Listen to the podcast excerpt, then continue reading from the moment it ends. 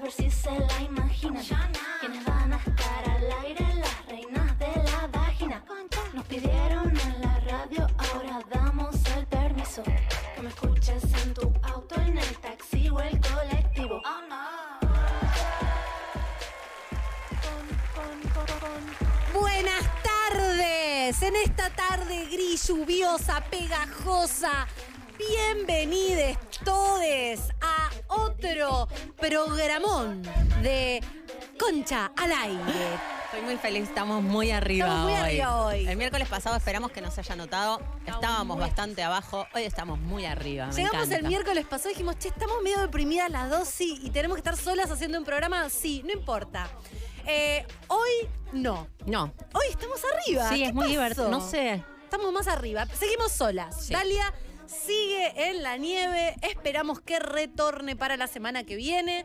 Así que, bueno, vamos a estar aquí las dos con un programa que tiene. Hermoso. mm, Que tiene cosas nuevas. Cosas nuevas. Por eso estamos así, me parece. Estamos entusiasmadas. Estamos entusiasmadas, sí, sí, sí, sí. Eh, sí, sí, estamos muy entusiasmadas. Básicamente vamos a tener, sí, yo estoy mirando el Twitch. ¿Querés levantar algo de Twitch? Escribe levantar ya. algo de Twitch. No, No leas, yo no leo. voy a leer. No, no leas tampoco. Además no vos leas. levantas hate. no. Claro, yo levanto hate, yo me enojo con los haters y entonces, bueno. Eh, hoy vamos a tener a la mm, una representante de el mapa de Barmaids, que es un proyecto muy interesante sobre la inserción de la mujer en la gastronomía. La gastronomía se sabe es un rubro ¿Cuál no es machista? Pero la gastronomía es un rubro muy machista. Antiguo, antiguo. Muy antiguo. Entonces nos van a venir a contar un poco las chicas qué está pasando y de paso, Cañazo, eh, proyectos gastronómicos eh, donde poder ir a eh, Sí. degustar tragos, comida y cosas hechas por mujeres. Sí, y, y que tengan responsabilidad en cuestiones de género en los lugares. También están desarrollando algo que en donde vos te puedas informar para ir a comer a lugares en donde eso esté sucediendo. Laura, estás comiendo un caramelo Sí, mientras estás perdón, con un micrófono. perdón, Pato, perdón, perdón. Se escucha, se escucha. Sí, ya sé, ya sé. Lo, lo hice la otra vez y nadie me dijo nada, entonces sentí que lo podía Porque hacer no hasta que me reten. bueno. em, Y además- Sí, eso tenemos que decirle a la gente. Bueno, dijimos, che, nos encanta que vengan invitados, pero estamos arriba, aprovechemos. Ustedes siempre nos piden consejos y nosotras decimos, vayan a terapia, nosotras no somos terapeutas, no nos pidan consejos, pero hoy dijimos, ¿qué pasa si jugamos un poco, un poquito? Y tenemos una nueva sección para proponerles, que es los consejos del cielo y los consejos del infierno. Tenemos, eh, tenemos props, tenemos cositas. Así. Entonces, la idea es que ustedes nos escriban al eh, WhatsApp al 11404 19660.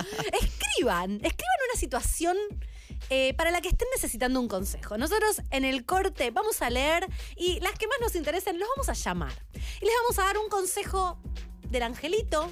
Una de nosotras se va a poner la aureola, no sé. Qué triste la palabra. Y otra se va a poner los cuernitos. Y les vamos a tirar dos consejos eh, en las antípodas para que ustedes decidan qué es. o sea, lo para que no deben ayudarlos, hacer. para, para meterlos más, en más quilombo, pero puede ser divertido. Y para que el resto que está en su casa digan qué les parece, con También. quién se identifican más, qué harían. Me interesa. Me Básicamente vamos a hablar un poco de eso, así que empiecen a mandar mensajes ahora, porque esto va a ser en el próximo bloque. En el próximo ro- bloque arranca, roque bloque. Muy bien. Perfecto. Bueno, ¿qué Dijiste mi parte. Ay, perdón. No pasa nada. ¿Cómo? ¿Qué cuál era tu parte? El del WhatsApp. Ay, no, decilo de vuelta porque lo digo No, siempre mal. no. Lo digo mal. No pasa nada. Decile a la no pasa gente nada, cuál me es el causa WhatsApp. gracia, pero si me quedo callada es porque. Ay, perdón. Ustedes saben que yo estoy, cuando yo estoy nerviosa, hablo. Vieron que hay gente que se pone perfecto. nerviosa y se calla. Yo, Yo. estoy nerviosa y hablo. Yo estoy nerviosa y me voy a dormir. Me di cuenta, me voy dando cuenta con el tiempo que cuando tengo sueño hay que dudar. Quiere decir que algo me está poniendo nerviosa, a algo le tengo miedo. O sea, yo hace como cinco días que no estoy, que no duermo, duermo cuatro Todo lo horas. contrario. Todo lo contrario. Yo cuando estoy muy nerviosa no puedo dormir y estoy y me sobreexcito. ¿Y comes más o comes menos? Como más. Claro. Y vos comes menos. Yo como menos. O sea, somos Opuestas, complementarias. O sea, voy a hablar yo todo el programa. No, Laura.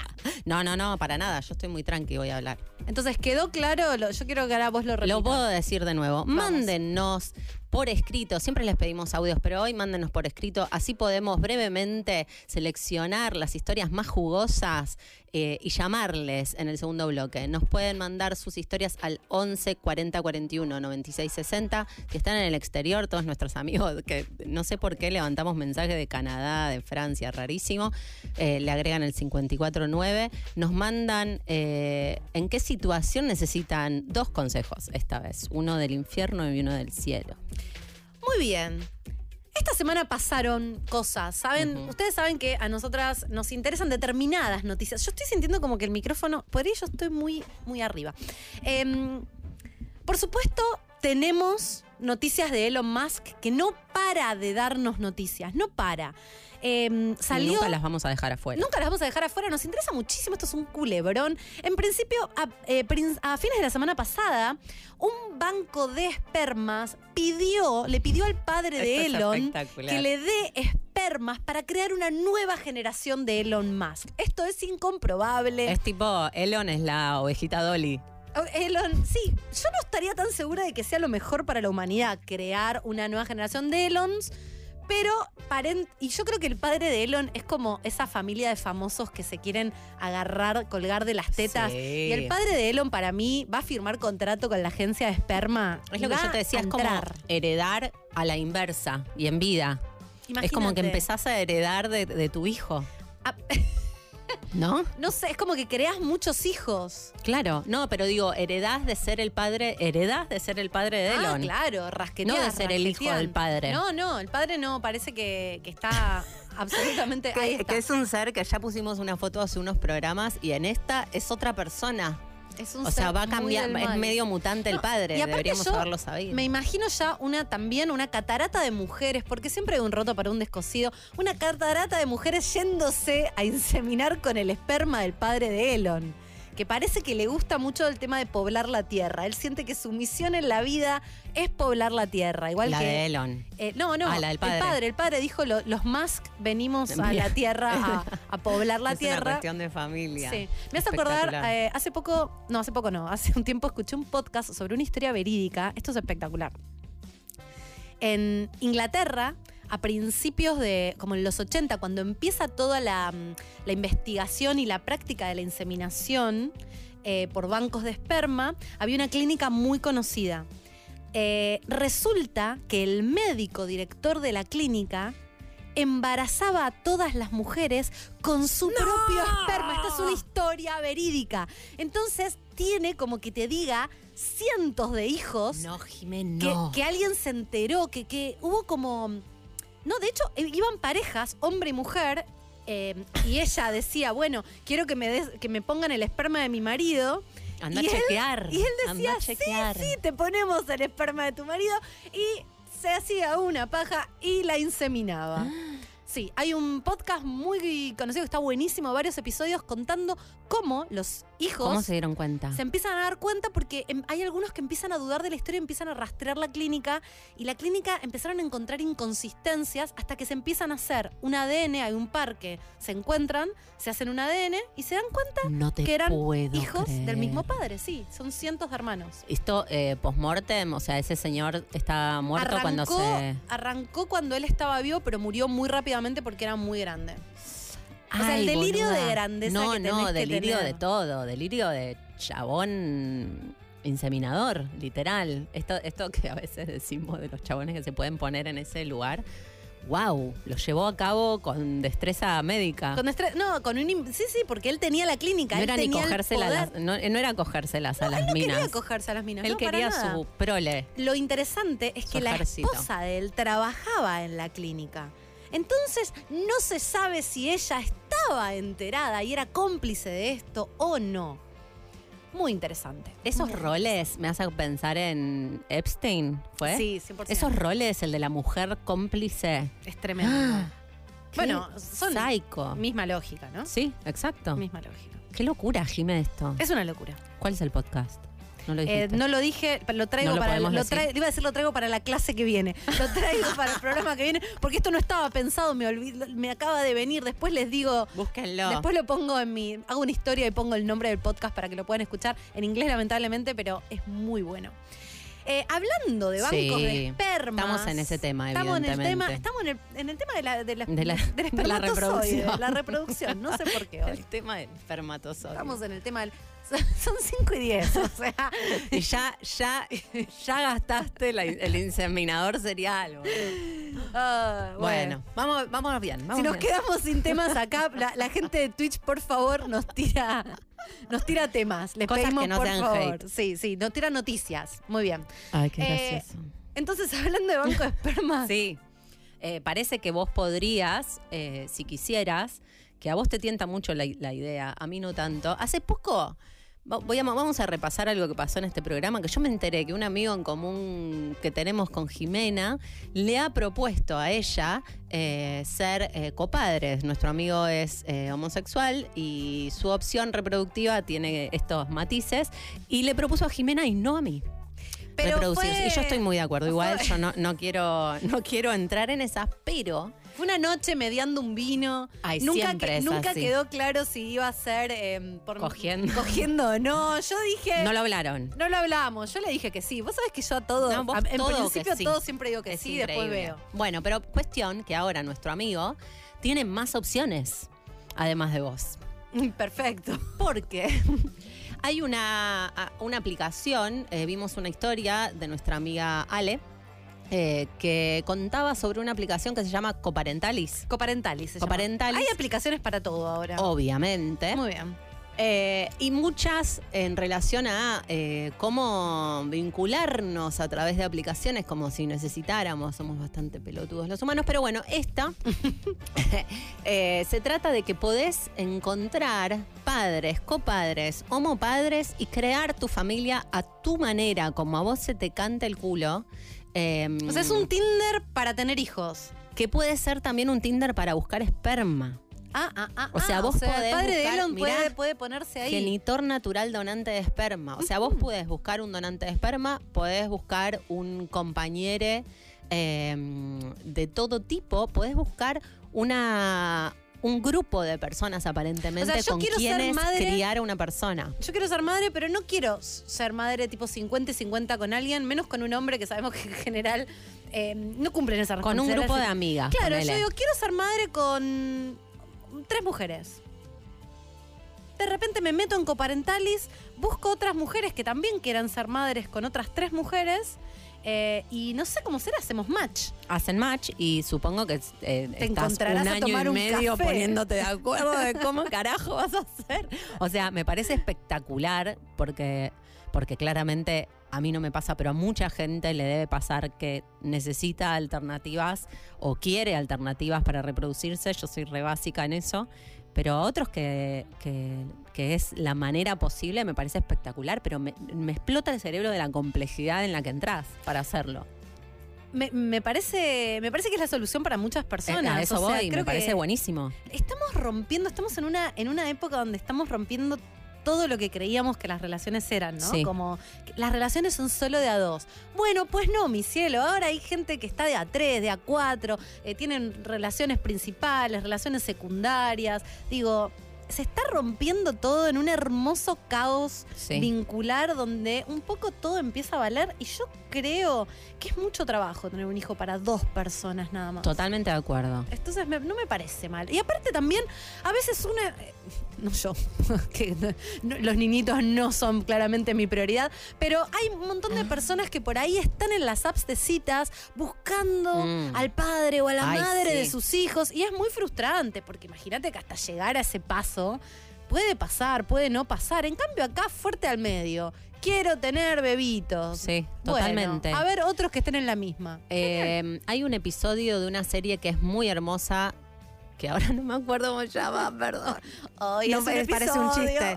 ¿Cómo se llama? ¿Cuál? Easy, Easy se Ah. llama. Eh, fácil en inglés. Es re linda la serie. Son todos capítulos eh, bastante independientes. Algunos tienen eh, seguidilla, pero en general son retratos de gente random.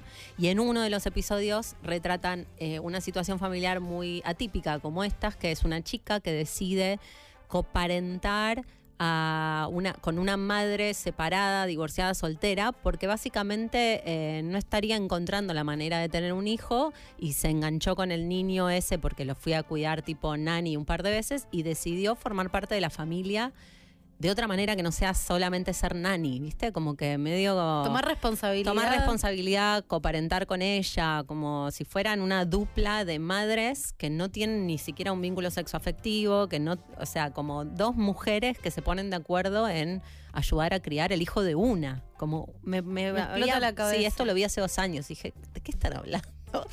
Y me parece Porque espectacular. tenemos, tenemos muy linkeado para mí el, em, la relación sexoafectiva con tener hijos. Y yo Sí. creo que la historia va a demostrar que esto es la causa de todos los males.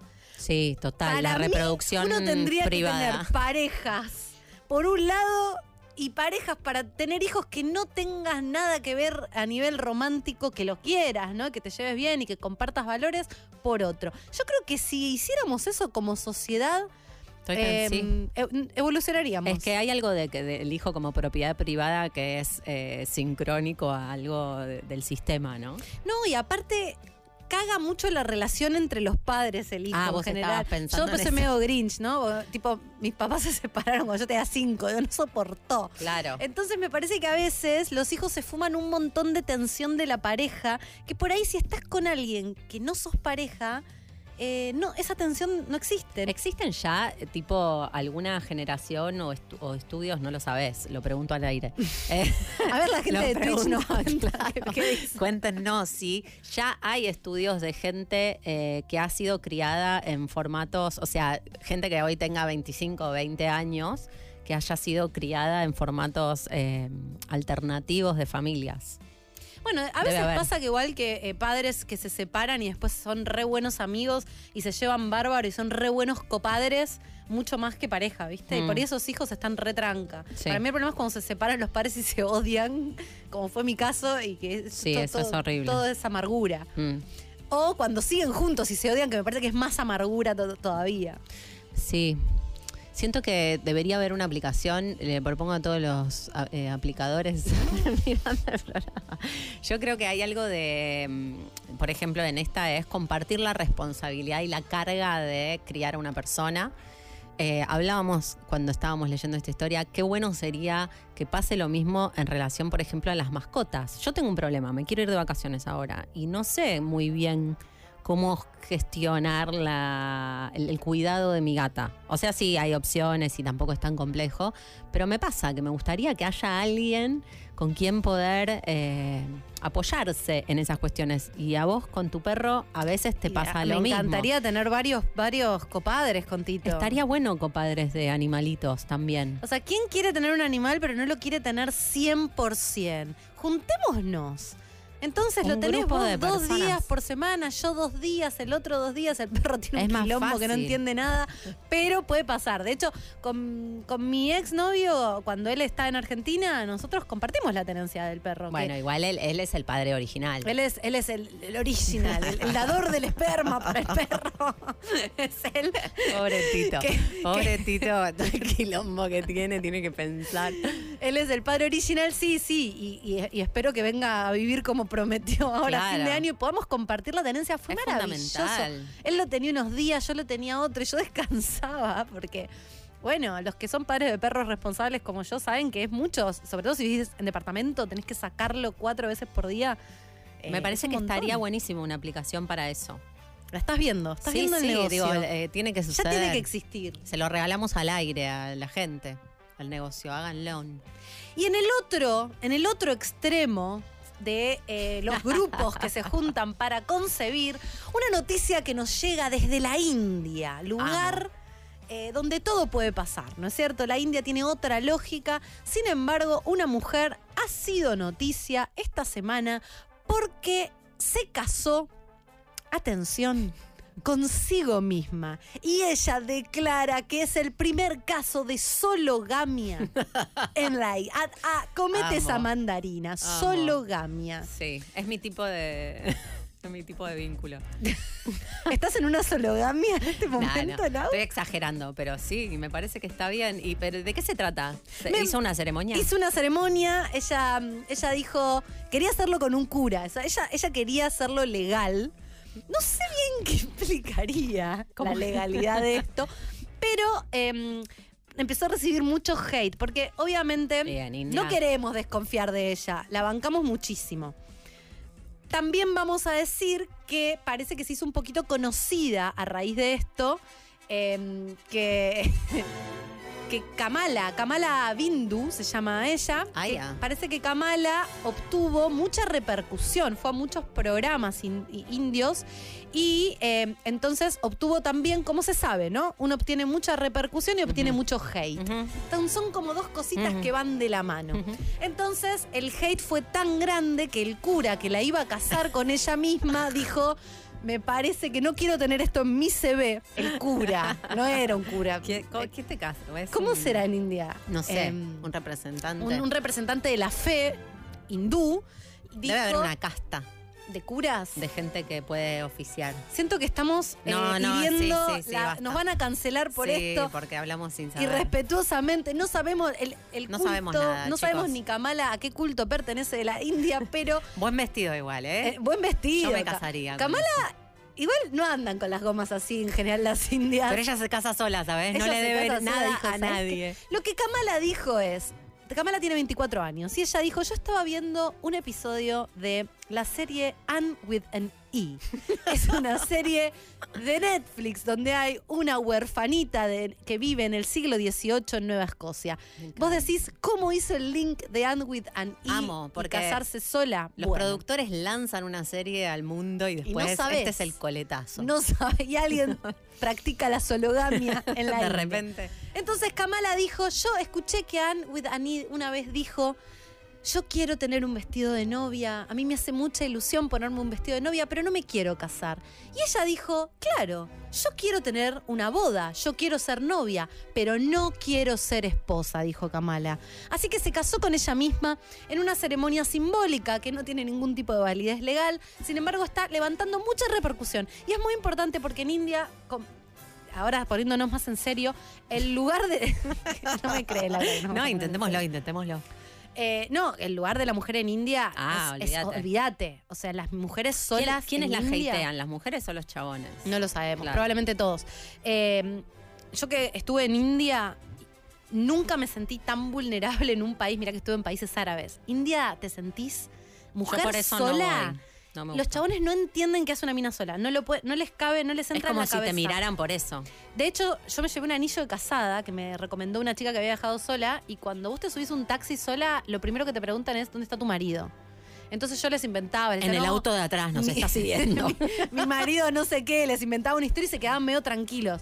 Porque una mujer sola, bueno, mil millones de casos de violaciones súper eh, casi legitimadas, ¿no? La, la mujer que no, no está casada en la India realmente eh, Y- es un ciudadano de segunda, Eso. es muy peligroso. Entonces, en ese sentido, creo que más allá del chiste, eh, me parece importante este Es, tipo de es un acto activista, Es un acto activista, es un acto para mí de Kamala de mostrarle a las mujeres que no necesitan, a las mujeres indias que no necesitan un marido, así que me parece brillante. De cualquier manera, hubo el chascarrillos. Hoy estoy tirando, tirando eh, vocabulario de la década del 70. Em, Porque te sentís eh, en tu posición de conductora eh, interpelada por la responsabilidad. La responsabilidad me interpela y digo boludeces. No, digo que mucha gente eh, en, el- en los comentarios de esta nota decían, bueno, pero ¿qué pasa? Y si se coge a alguien, ¿se está engañando a sí misma? Tiene un prenup. ¿Se puede divorciar de sí misma? Son todas cosas No, las que implicancias legales andás a ver. Me- o sea, no, no tenés. No, sé cómo es. cómo es. Rarísimo. Por ahí ella tiene, un- tiene amantes, pero está casada con ella misma, ¿entendés? Yo solo lo haría porque a veces pienso en, en esto del casamiento y de que obviamente los que se casan invierten mucha plata en hacer los festejos y las fiestas, pero también les vuelve. Es como si te ganaras un poco una, una mini beca en un momento de tu vida, ¿no? te- Es como, claro, la gente pone guita. claro, querés cambiar el auto. gente y que ponga la tarasca. Jime, ¿no, no estás para autocasarte y cambiar el Yo auto? estoy para autocasarme, ya necesito cambiar el auto, no tengo un mango. Exacto. Estoy para que me tiren unos mangos, me caso conmigo mismo. Eso digo, me hacerte pongo la un fiestita. vestido.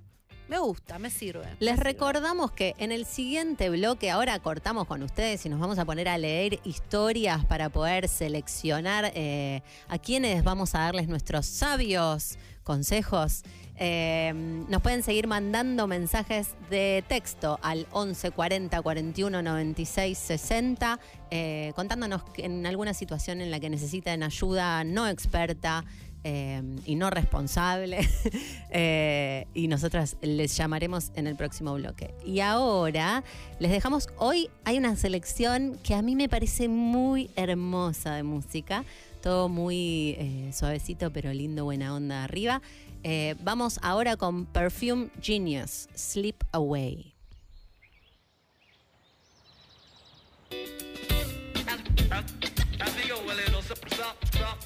Bueno, aquí estamos de nuevo. Estamos de nuevo, de vuelta. Arranca entonces eh, nuestro bloque de consejos del cielo y del infierno. Vamos a contar un poco cómo va a ser. Eh, ya hemos recibido llamadas, llamados no, ya hemos recibido eh, mensajes y hemos seleccionado dos mensajes para tener una llamada. Sí, Entonces, lo que queremos es preguntar bien qué es lo que está pasando. vamos a, a- a meternos en el tema. Vamos a meternos en el tema. Vamos a contarles la, de qué se trata la primera situación. A ver qué. Les recordamos que pueden seguir mandando sus mensajes al 11 40 41 96 60 también eh, y contarnos en qué situación les gustaría un consejo irresponsable de nuestra parte.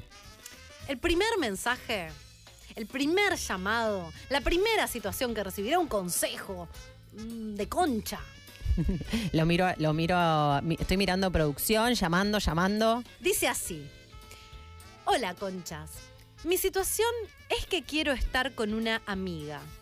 Le dije que me gustaba y respondió bien, pero tengo novio y me da miedo incursionar un trío y todo lo que pueda arruinarse o no después de eso. Yo tengo muchas preguntas de movida. Yo tengo, yo ya tengo consejo, Ah, ¿sí? pero, mm, pero siento que es mejor que hagamos las preguntas pertinentes. ¿Es un consejo desde la experiencia? No, No. no, es un consejo. ¿Vos, vos sentís que esta, esta situación te toca de cerca de alguna manera? No, no, pero me pregunto por qué salta de quiero estar con una amiga a hacer un trío. Hay como un bache de información ahí No, extraña. ah, eh, lo que yo pienso es que ella no quiere cagar al novio. Ella querría eh, decirle al novio esto que está pasando. Pero eso lo pensó después de decirle a la amiga que le tenía ganas. No lo sabemos. Ajá. No lo sabemos. Eh, tenemos el Y llamado. quizás no le vamos a o- poder no, no, no. preguntar. Acá me están estiren, diciendo. estiren. están diciendo que te- A mí Bueno, me divierte. Ah, Ah, ah, ok, es que nuestro, eh, nuestro público es international, es un llamado international y es más difícil. Me divierte mucho que alguien que ya no veo en Twitch eh, dijo mm, que era polifracasado, solo, sologámico y polifracasado me representa. A mí me pasaba un poco lo mismo. ¿Cuál fue, eh, Laura, la situación en la que em, has dado peor consejo? Que dijiste, la verdad, no tendría que haber hecho eso. ¿Viste cuando le decís a alguien, Sí. volvé? Yo, en una época yo era muy de decir, hacé lo que sentís, gorda. Era muy de esas. Esa gente que te dice, Re fácil. claro, como quiero volver con mi exnovio. Gordi, si lo estás sintiendo, hacelo, Mm. hacelo. Pero para mí eso no es un mal consejo. Yo soy, yo soy muy, eh, vos me conocés, porque eh, te, ac- te aconsejado, yo eh, te mando al camino más difícil en general. Laura te manda Ese el es mi camino consejo. más difícil. En general sí. Que- ¿Y el camino más difícil es volver o no volver? Y depende de qué se trate mi apreciación del tema, pero a veces es volver.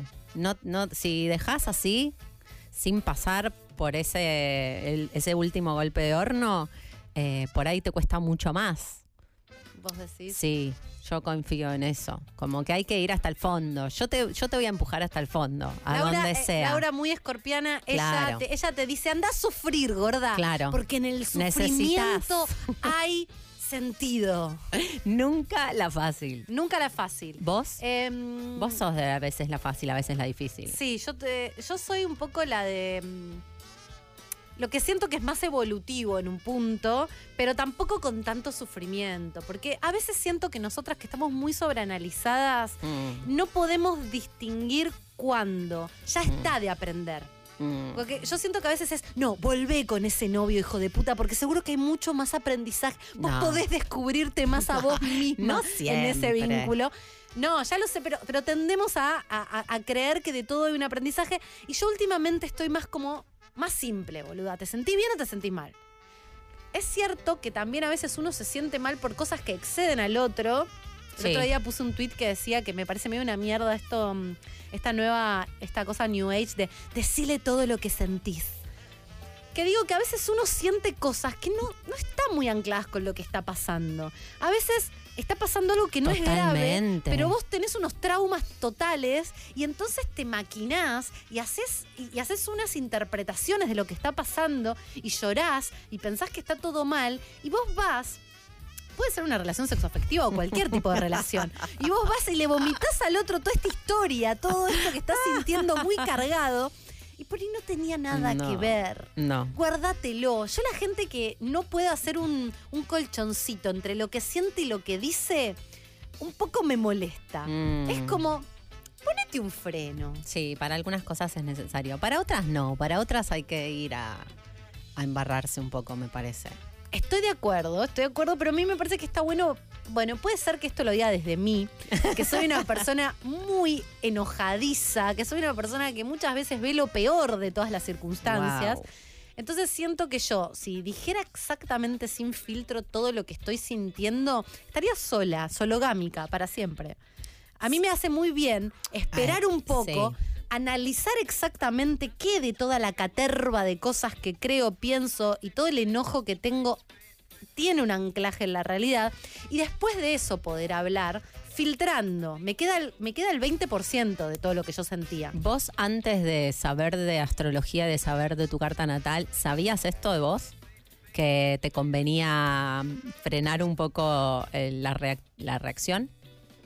No lo sabía, pero Mm. sí era muy, pero soy muy controlada. No Claro. soy una persona que Antes tampoco lo hacías. Tampoco. eh, no, peor, antes peor, Ah, antes no expresaba nada, nada. nunca jamás. Claro. No, Qué difícil. ahora estoy, soy una persona mejor que expresa algunas cositas, pero tamizadas. Después de.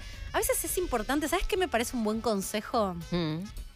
Antes de ir con todo ese speech que escribiste y que estás segura, háblalo con un par de amigas. sí. háblalo con un par de amigas. Y un par de amigas me parece, esto me parece importante, porque por ejemplo, vos venís, lo hablas conmigo, yo te mando al camino difícil, pero lo hablas con, no sé, Dal y tiene otra mirada. Ah, en ustedes dos general. son el ángel y el Somos demonio el ángel todo y el el demonio tiempo. todo el tiempo. Y eso es muy valioso para mí. O sea, está bueno tener variedad de opiniones, como para también eh, contrarrestar. de interlocutores válidos, ¿no? Tampoco uno le va a preguntar obvio. a todo el mundo, pero Obvio. sí está bueno tirar un poco de, sobre todo gente que te conoce. Yo eh, el otro día también tuiteé que lo mejor que hice en mi vida son mis amigas, No. porque realmente te saca del paco, Sí. ¿viste? Te saca de cualquier paco. Estás en una situación muy abajo en un pozo y tenés a tu amiga que te dice, gorda, está flasheando mucho. Y vos decís, no, te juro que no. No estoy flasheando. Esto que siento es verdadero. Y tu amiga te dice, mira, Ay, qué gracioso. Mira. mira, ¿qué? Lo del otro día estábamos en una y una era, eh, había, éramos tres y una estaba pidiendo consejo y una le daba el consejo tipo, sos una pelotuda, medio como el padre retándola y la otra era bueno, pero... Perdonate. Sí, boluda, tenete paciencia. Deberíamos eh, ir respondiéndole a nuestra amiga, a nuestra amiga uruguaya, a ver qué, porque no estaría atendiendo el teléfono. em, ¿qué, qué, qué sensación te da? ¿Qué, ¿Qué vinchita agarrarías para responder a la cuestión de amiga, tengo Yo voy a novio? agarrar el diablo. Bueno, me Yo voy a dejaste agarrar con el esta. diablo. Vamos a ver. Voy a agarrar el Entonces, diablo. Ella le gusta la amiga. a ver si A está- ver, no sabemos. No sabemos si le dijo al novio o no. Interpretamos que no le dijo al novio, porque este es, porque efectivamente ella tiene ahí una cuestión con que ay la cago o no la cago. Yo te diría, ¿qué trío, Gordi? En principio, entrale fuerte a tu amiga. Fíjate qué es lo que pasa, porque se sabe que por ahí la metes en el trío con tu novio, te quedas sin el pan y sin la torta, porque por ahí, imagínate, peor, peor escenario, de repente se enganchan tu novio y tu amiga, te querés matar por boluda. Entonces yo te diría, si ya está, ya entraste, ya dijiste, mira, me gustás, probalo, intentalo, fíjate qué pasa y ahí decidís qué haces con tu novio. Ese es el consejo de mierda que tengo para darte hoy. Obviamente que yo desde este otro lugar tan luminoso, con tanta posibilidad de perspectiva, te diría que ni en pedo. O sea, el planteo y la problemática que estás sintiendo tiene que ver con que vos estás tironeada, no es la situación. Yo diría que seas sincera con vos, de qué se trata esto de que te gusta tu amiga, si tiene que ver o no con tu pareja, y si tiene que ver con tu pareja, lo hablaría con él si esa es la prioridad, pero siento que deberías conectar con tu corazón y resolver cuál es la prioridad en este momento. No quiere decir que para siempre y que no podrías probar el trío, pero qué es lo que te está frenando y hacete cargo de eso, aclará ese terreno y después eh, recién eh, activaría lo que sea que decidas hacer, ¿no? O decidan hacer en dúo. Pero si no la vas a pasar mal, te va a dar culpa. No, tampoco tanto. ¿Qué no? No, cuánta culpa, cuánta culpa. No sé, ya mira. Ya, le da culpa. Ya le dijo, pero tanta culpa y le dijo a la amiga, ya se lo dijo. No, no se puso a pensar mi novio qué. Yo diría. Vos Pero para mí ella está acá en el medio entre nosotras dos. Es como que no, no resuelve quién es. Tiene como ganas de ser diablilla, pero es medio Para angelita. mí, le ten- tenés que invitar a tu amiga a, a tu casa No, una Jimena, noche que estén solas. no coincido. Te abrís, un- te, haces, te- te haces unos, unos gin tonics, uno- unas birras, un vino, lo que te guste. Y mm, viste que el alcohol es, es como un, un lubricante social. No me parece. Y entonces me parece que decidilo así, Como, ups, en ese pasó. estado. Y yo creo que sí, fíjate, yo iría, iría con no, todo. yo creo que eso te puede hacer perder eh, algo que considerás valioso por un momento de calentura y por ahí no hace falta, por ahí hablándolo, eso que te calienta puede suceder, pero de una manera en donde no se lastime eh, a nadie. Garchando se entiende la gente. Fi- Mirá si coges con tu amiga y es y no sale nada. Y pensaste que te gustaba y al final no te gustaba. Pero quizás podés aprovechar la oportunidad de la conversación y es una es un momento de sincerarte con tu pareja que abre a un terreno nuevo de exploración sexual que no queda en uy sí me la cogí a mi amiga y no estuvo bueno mejor que no dije nada me quedo con mi novio cogiendo aburridos para siempre sino que esa conversación dice sí Gordi yo también quiero probar cosas abramos la pareja Para y seamos mí, felices y no perdiste no, nada No, cogete a tu amiga primero, borracha. Es muy importante. Y si funciona bien, haces lo mismo otra noche. Pensé que ibas a decir, y si funciona bien, me mandás guita, me mandás un Me invitan. Si funciona bien, me invitan. No, yo decía, si funciona bien, otra noche te, te juntás vos con tu novio con una botella de vino y le invitás a tu amiga. Y ahí ves qué pasa. No, y entre las dos lo engañan a él. Lo Eso engañan, estás pensando sí. vos. Mira, te estoy se empiezan, ayudando. se empiezan Me a estoy chapar entre de- me ustedes y bueno, como hacen como que pasó, pasó en el momento. Y él, y él dice, ay, ¿qué pasó? No sé, flash, pasó. Ah, vamos a nuestro segundo caso. Bueno, me voy a sacar esto porque empiezo a sentir mal. No, Me no, y yo empiezo, yo empiezo a, a, a sentirme como si tuviera 15 años eh, y estuviera yendo a misa. Tenemos un segundo caso. El primero Sí. fue de Uruguay y el segundo caso es desde Chile. Sí, ¿No es cierto? sí, ese. Perfecto. Vamos a ver. Nuestra oyente dice, hola conchas de mi corazón. Tengo, no voy a decir el nombre, por las dudas. Tengo 22 años, 22 años, mi amor. Eh, les hablo desde, desde Chile. Acabo de cortar con mi pololo. Gran Amo, palabra, amo, pololo. pololo. Qué cosa, qué palabra linda. Sí. Acabo de cortar con mi pololo porque estaba medio aburrida y estábamos muy distantes. Yo tomé la decisión y fue más trágico, y fue trágico. Me lo aguanté tanto que cuando se lo dije que lloré, lloré y no pudimos hablar, solo se lo vomité todo y nos dimos dos semanas para pensar cada uno y luego juntarnos a hablar tranquilamente para ver si lo intentamos de nuevo o si se termina de verdad. Chicas, no sé qué mierda hacer porque estoy como deprimida, no siento nada, me duele el corazón. El cuerpo a morir lo ah, le duele el cuerpo también a morir, Sí. lo echa mucho de menos, pero todos me dicen que no es bueno intentar con el ex, que la pena es porque es costumbre y bla, bla, bla. Es el primer novio y yo también soy la primera de él, confío en su concha sabiduría. Muy bien, vamos a cambiar. A ver cómo me sale este. Vamos. ¿Arrancás Lo vos? vemos. Em, que siento. arranque yo? No, no, voy a arrancar. Bien, el yo. diablo primero. Sí, siento que, mm, o sea, no sé si es el diablo ayudarte a hacer algo malo o decirte que, Gordi, no lo estás queriendo mucho, creo que te está gustando un poco el drama, que esto no tiene que ver con él, déjalo y empezá a explorar la sexualidad, me, da- me siento que tenés ganas de eso. Eh, yo diría, como dijo Jimé antes, cogiendo se conoce la gente. Como tenés 22, no te hagas demasiado drama, va a haber un montón de personas. Empezá a pololear eh, poliamorosamente y después resolverás. Eso diría yo. Me parece una aberración ese consejo, una aberración, una aberración. Primero, no es tu ex, gorda. Distanciarse dos semanas de alguien con quien tenés un vínculo y estás enamorada es simplemente una distancia. ¿Qué creemos? ¿Que los vínculos son blancos sobre negro? Los vínculos tienen dificultades, hay mesetas, hay momentos donde podemos no estar seguros de lo que está pasando con la persona. Para mí, si tu corazón está doliendo, si efectivamente lo extrañas, es muy importante que no te quedes con la duda. Todavía no es tu ex.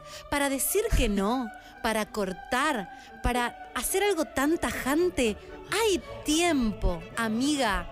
Decile al pololo que lo que siente tu corazón, que lo querés.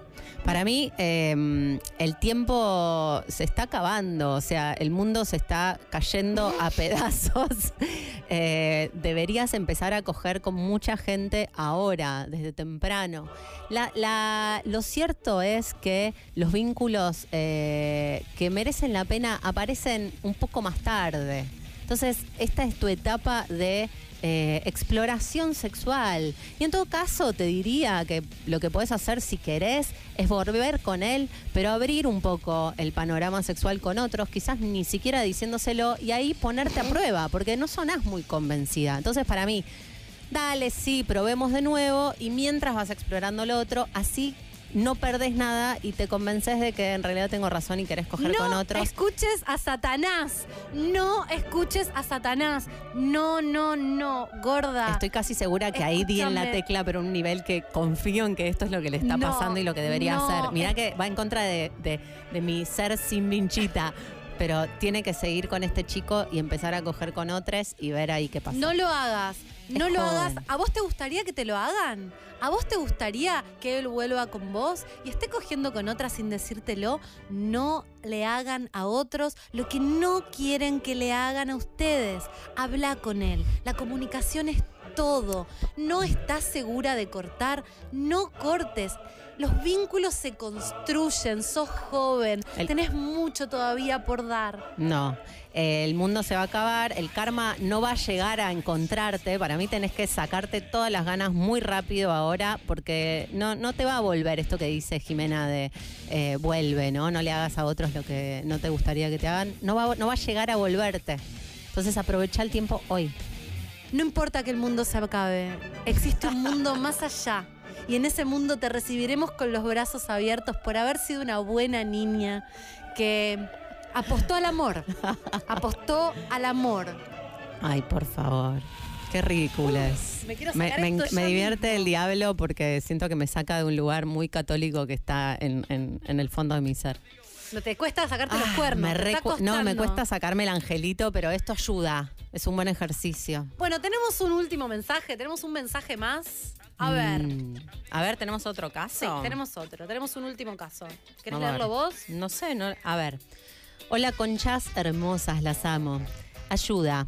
Salgo hace un año con un chico que tiene una hija de seis años con otra pareja. Dato, madre de la nena e hija viven a 800 kilómetros. Cuestión que vienen tres o cuatro veces para estos lados. Pero me cuesta mucho aceptar a la niña, como que cuando viene empiezo a tener como mucho odio dentro mío ¡ah! y bronca. Todo me molesta, siento que todo es intenso. No la aguanto que haga celos hacia el padre por si me da un beso o un abrazo. Y no sé qué hacer para no sentirme así de mierda. no hay dos. no, no, vuel- este, no. No, no, no, yo vuelvo al ángel. Vuelvo al ángel. Vuelvo al ángel, vuelvo al ángel, me parece que es justo y necesario. No Mi sé qué voy a amor, decir. te voy a decir una cosa. No tiene que ver con la niña. Eh, ella es una niña, vos sos una mujer grande. No hay competencia. Mi consejo es que entiendas qué lugar te está haciendo competir con una nena de seis años. ¿Qué está pasando con tu niña herida? Me parece que mm, romper el vínculo o incluso generar malestar en el vínculo, en algo tan... ¿Vos entendés que aceptaste salir con una persona que tiene un hijo de seis años?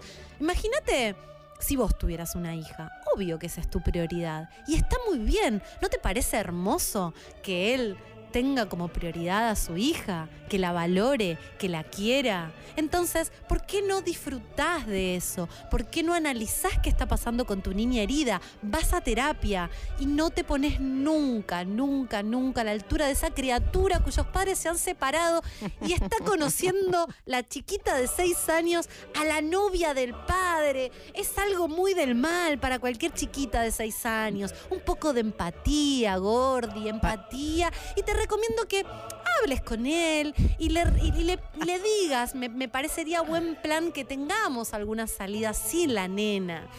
Eh, me- eso me parece que está bien, pero a la nena querela, querela. Para no, va- mí- no vas a ganar.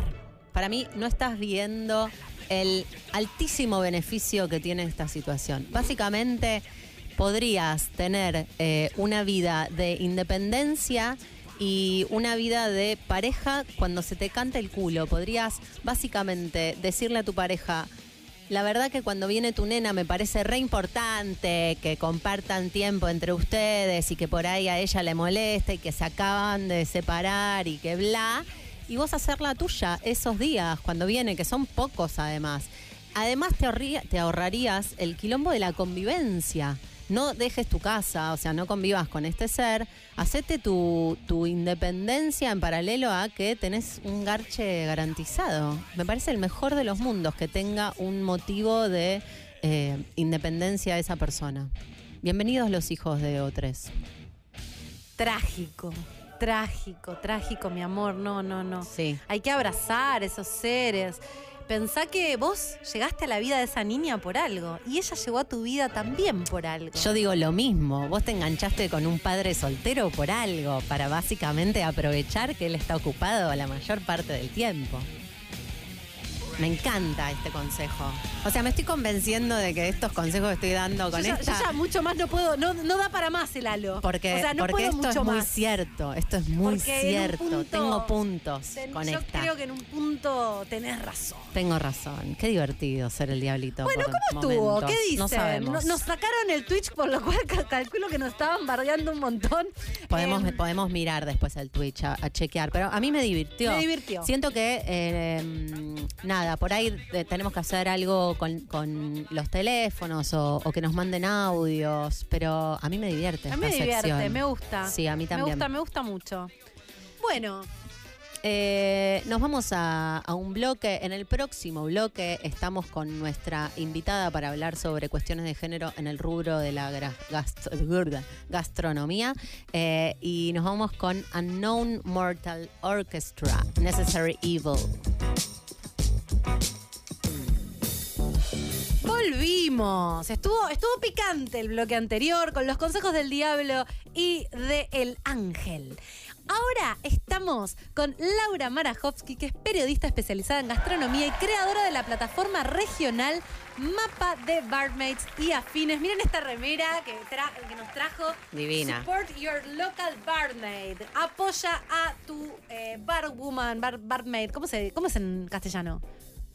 Mujer, Mujer de las barras. mujer de las barras. Mujer de las barras me hace acordar a- local. Usemos barmaid. Ella usemos baila barmaid. sola. Bien, Barwoman ve- me da muy noventas, viste, muy Tom Cruise. No, Claro. Usemos barmaid, que es lo que más se, Se utiliza. usa. Sí. Perfecto. Lau, bienvenida a Concha al Aire. Un placer tenerte con nosotras. Contanos, me parece en principio, qué es eh, el mapa de Barmaids. Bueno, la saludo. Muchísimas gracias por el espacio. Hola a todos que nos están escuchando. Bueno, ¿qué es el mapita? Que le decimos el mapita del amor eh, en confianza. Bueno, básicamente el mapa es una plataforma regional de visibilización y de empoderamiento de mujeres y de disidencias gastronómicas profesionales. O sea, está enfocado a todos los que están trabajando, mujeres y disidencias nuevamente, en lo que es el rubro de la gastronomía, eh, turismo, hotelería, hospitalidad, todo lo que está vinculado al mundo del el beber y, Y el, el comer. comer. Sí, así es. No Pero- solamente mujeres. No, no, no solamente mujeres y eh, disidencias también. Pero ¿de qué se trata exactamente? O sea, Sí. yo, eh, yo, por ejemplo, Entro, es una la- aplicación, es una es una aplicación, página. es una página, ¿cómo Sí, es? es una plataforma web, o sea, un sitio. Nos encuentran en www.mapadebarmaids.com.ar y en arroba mapa de barmaids en todas las redes. El mapa empieza básicamente por algo muy simple que es, la idea era poner en valor el trabajo de las chiques. Entonces decíamos, bueno, ¿quiénes, qué y dónde? O sea, para ubicar quiénes estaban haciendo todo este trabajo impresionante desde distintas áreas. Por eso el mapa, que lo pueden ver ahí, es una plataforma federal, incluye cinco puntos que son como los más importantes, que son Santa Fe, Córdoba, Buenos Aires, Tucumán y el resto del país, básicamente, que son como los cuatro o cinco conjuntos más importantes. Si bien hay chicas registradas en todas partes y en siete categorías. O sea, tenemos mujeres de los destilados, del vino, del café, de la cerveza, del mate, del té, gastronómicas y emprendedoras. O sea, por ejemplo, yo quiero hacer una cata de vinos, vivo acá en Capital Federal y digo, ¿sabes qué? Me gustaría apoyar a alguna mujer o a alguien que pertenezca a alguna disidencia. Eh, entonces me meto en el mapa de Barmaids y digo, a ver, ¿quiénes son las minas que están empujando la cuestión del vino acá en Buenos Aires? Y aparecen y ahí puedo ver dónde, dónde ir. Absolutamente. Podés eh, filtrar por categorías, podés filtrar por provincias. Igual siempre digo que lo más importante del mapa es, en principio, como está pensado, digamos, es una comunidad que surge para apoyar y para visibilizar. Y después, bueno, ya les iré contando, hacemos un montón de otras actividades y cosas al rubro profesional.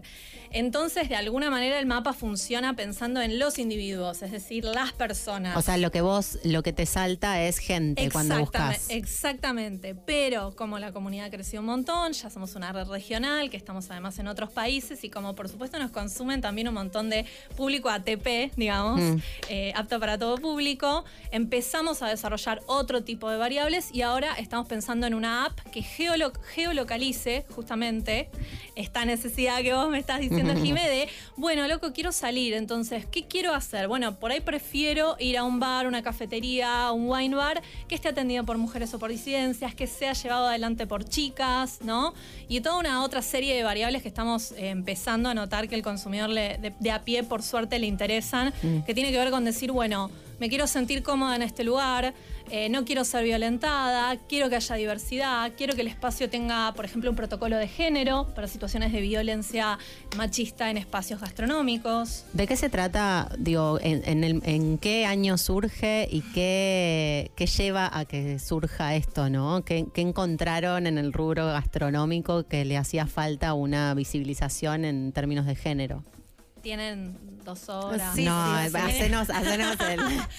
El mapa empieza a finales del 2017, o sea, ahora 2022 vamos a cumplir cinco años y arrancó porque yo como periodista veía esto, ¿no? Y aparte como consumidora, ¿no? A ver, gastronomía es algo que está en todas partes. Todos disfrutamos salir a comer, a beber. Es algo que casi quedamos por sentado, ¿no? De tan naturalizado que lo tenemos. Y empezaba a ver que cada vez había más mujeres pero impresionante, ¿no? Más chicas en las barras, más chicas en cafeterías.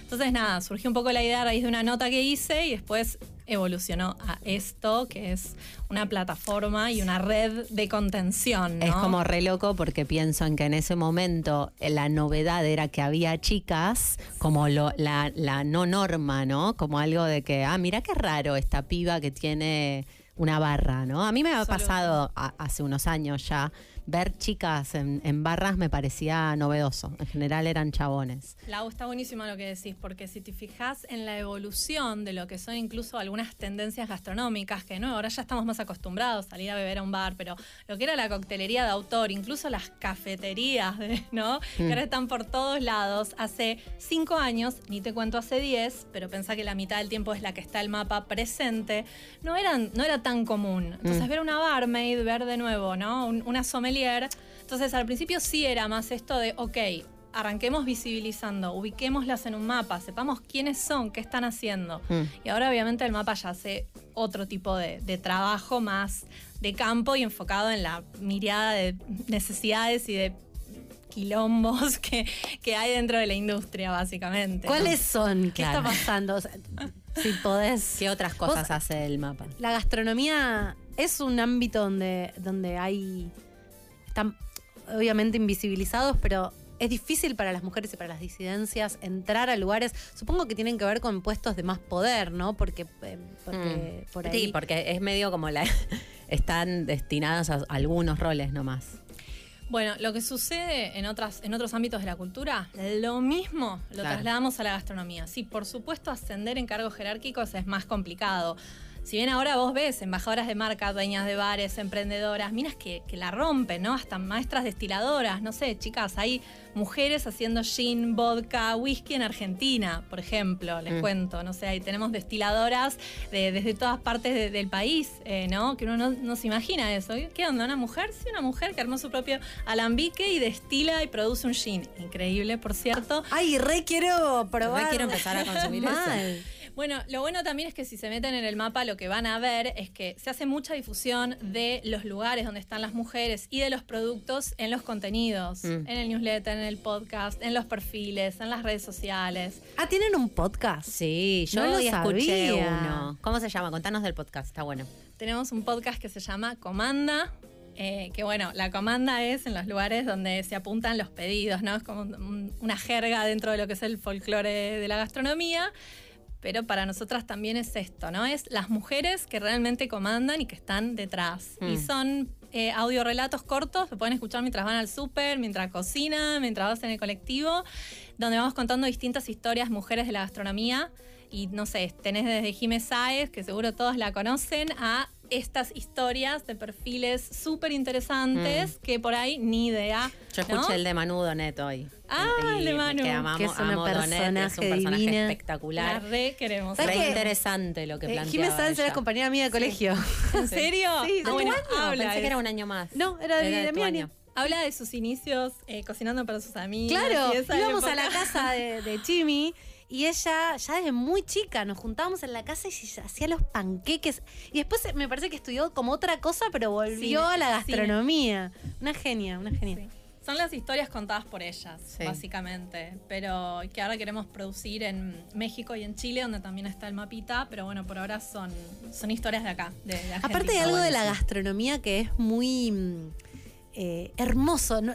En los últimos años te... te- Sensual. Sí, yo. sensual, te atrae. Digo, Chef's Table, todo, todo lo que hay ahora de como de material para ver, para consumir, no solo comer, sino consumir con la, con la mirada, con la vista. Sí. Que a nosotros nos gusta hablar de gastrocultura porque consideramos que una visión más profunda y más integral de la gastronomía, que tiene que ver con esto, ¿no? Con género, con historia, con política, con, con un Mm. montón de otras cosas, y no la, la visión más superficial y por ahí frívola a la que estamos acostumbradas, acostumbradas a pensar respecto de la gastronomía. Hay mucho más para contar. Mm.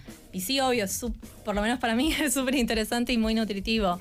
Y aparte ahora el consumidor está más despierto, realmente Sí, está pensando qué come, cómo come, qué pasa detrás de ese alimento, de ese proceso de... Entonces, bueno, un poco la idea es, es acompañar eso. Mm, qué bueno. ¿Y qué mm, decías que además de, de, bueno del mapa, del podcast, qué otras acciones tiene o por dónde se está metiendo la- el ¿Qué se le dice? Porque es El el, mapa de, proyecto. el proyecto. El mapa de Barmaids le queda chico, ¿no? El proyecto ya a esta altura. Sí, sí, hablamos de plataforma porque esto lo pensamos de manera muy integral, ¿no? Como el mapa trabaja en tres áreas que son género, que bueno, es un poco todo esto, no sé, hemos hecho desde eh, una campaña contra la violencia machista en el 2019, que fue de, lo- de los primeros esfuerzos que se vieron junto al GCBA, hacemos capacitaciones, acciones, bueno, todo eso, salud que es una cosa medio loca que, que hacemos que nos gusta un montón, que ahora les voy a contar, que tiene que ver con eh, Monet- Da- eh, Donet, que justo hablábamos recién. Se me lenguó la traba.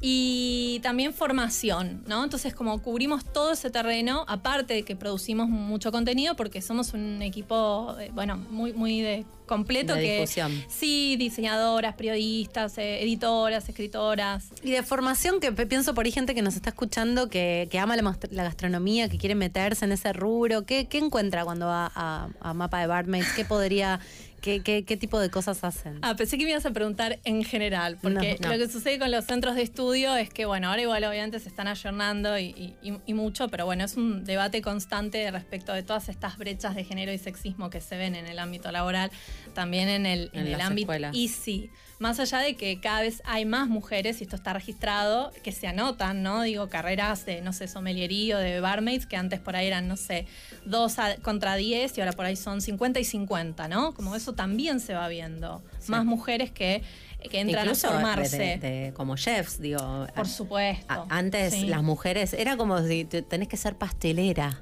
Claro. Bueno, ¿No? esto hablamos un montón. Las chicas se quejan. o ¿Hay sea, algo esto- de eso? Olvídate. Hay determinados roles en la cocina. Absolutamente, estos famosos micromachismos. Mm. Por eso, volviendo a lo anterior, no solo tenés estas cuestiones de brecha de género y de sexismo y de, bueno, lamentablemente también violencia eh, laboral, ¿no? Violencia en el ámbito laboral. Según nuestra encuesta, un 30% de las Sí, chicas que contestaron declaran haber sentido algún tipo de abuso físico en su espacio de trabajo. Mm. Digo, no son números menores, pero también tenés estas cosas como Mm. de mm, micromachismos, ¿no? Básicamente, ¿no? Sí, el, sí. el, el foodsplaining, el winesplaining, ¿no? Y, y- y estas cuestiones de, Mm. de gender- genderización de los roles. Claro. Pensar que porque sos de determinada manera, bueno, a los fuegos o a la cocina o a- Claro. Y bueno, las chicas vienen a mostrarte que no. Y que son muy capaces y que están donde tienen que estar por algo. Mm. Pero entonces, en términos de la formación eh, que ofrecen ustedes, tiene que ver con con conciencia de, de cuestiones de género para. Sí, en este Para- momento trabajamos fundamentalmente en sector privado, eh, con empresas, de- desde lo que es nuestra ONG, eh, con todo lo que es consultoría y capacitación, ¿no? Digamos, trabajamos más ya directamente con la industria misma. Mm. Pero en 2019, 2000 2020 sí tuvimos ciclos muy lindos, charlas del mapa, experiencias online, cursos. Incluso hicimos un conversatorio de género y gastronomía en el CCK, que fue increíble.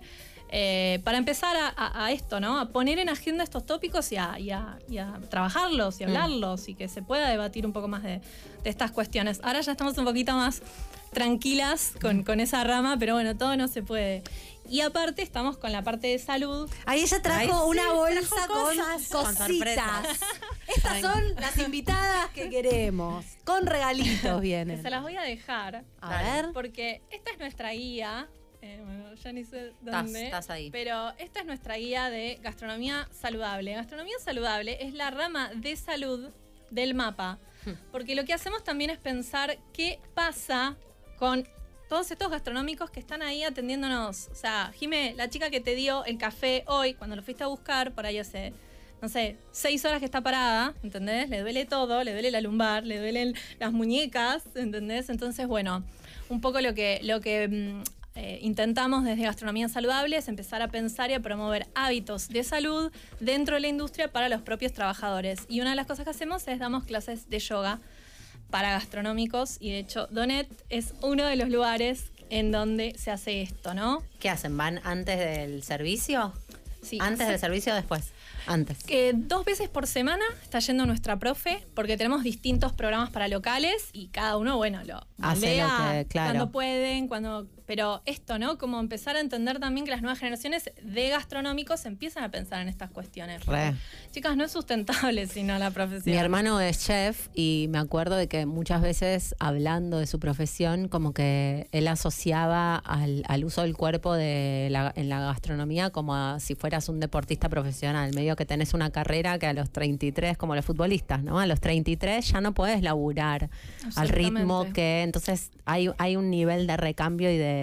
Y de Hay un nivel de recambio por esas Muy y las otras cuestiones que les comentaba. Sí. Y las que más están siendo expulsadas del sector son las mujeres y las disidencias. Porque, es muy demandante para el cuerpo el laburo. Trabajar a la noche, estar precarizado, estar informalizado, vivir situaciones de violencia de género. Digo, Mm. chicas, una más uno, dos. Sí, no te dan ganas de No te dan ganas. Y la pandemia vino a catalizar un montón eso. El rubro gastronómico en la pandemia fue bastante. O sea, se sufrió un montón porque mucha gente Sí. tuvo que cerrar. Sí, un montón de gente quebró, no sé si lo sabes, por ahí no, pero digo, pensando un poco en esto, la precarización y, y todo lo que pasa acá en Argentina, eh, ¿hay algo de leyes que en otros países haya otros convenios, que estén pasando otras cosas donde nosotros, donde ustedes seguramente están mirando como para entender que puede ser distinto o es algo medio global donde en general tiene esta lógica? Está buenísima la pregunta que me haces. Mira, te puedo decir que la experiencia de México, Chile, Uruguay, Perú y Ecuador, que son los lugares donde está el mapa, aunque no están todos activos por cuestiones, bueno, esto, ¿no? Políticas, sí, viste, y de, de, qué sé yo, países que sufrieron mucho post pandemia como Perú, Ecuador, viste, tenés otras realidades. Te puedo decir que los números de nuestros sondeos de género y de salud dan muy parecido. Mm. Las problemáticas son absolutamente transversales. Por supuesto que todo depende de la injerencia estatal, de los gremios. Acá te puedo decir que No existe. a ver, nosotros existimos hace casi cinco años y soy consciente, y, y me lo dicen y nos lo vienen a decir las pibes, eh, somos las únicas que hacemos ciertas cuestiones, cubrimos ciertas cuestiones y ni hablar de poner en agenda ciertos temas. O sea, nosotros recibimos en alianza con, tenemos por supuesto con la red de abogadas feministas ABOFEM y con Mm. las chicas, también con las psicólogas, eh, tenemos un equipo interdisciplinario y con la red de psicólogas feministas también que es federal. Nosotros recibimos casos, ¿entendés? Hacemos recepción de casos de, O de sea, violencia. esta gente que no sabe dónde ir, básicamente. No sabe dónde ir o que incluso tiene muchas dudas respecto de lo que es violencia laboral. Ejemplo, me despidieron, no me liquidaron. Estoy embarazada, me quieren despedir. Digo, no sé, un Sí, montón me tocó el culo mi jefe. Hola, hola. Sí, ya exacto. nos acordamos del Nos caso acordamos muy del caso, famoso. Exacto, que con eso. Pero tienen que pasar esas cosas, Lau. Sí, tiene que moverlo en redes, tiene que ser una persona que se anime a poner la cara en las Exacto. redes para que el tema A un chef de muy alto Sí. perfil para que la cosa explote. Ahí, obvio. ¿Y qué pasó con eso?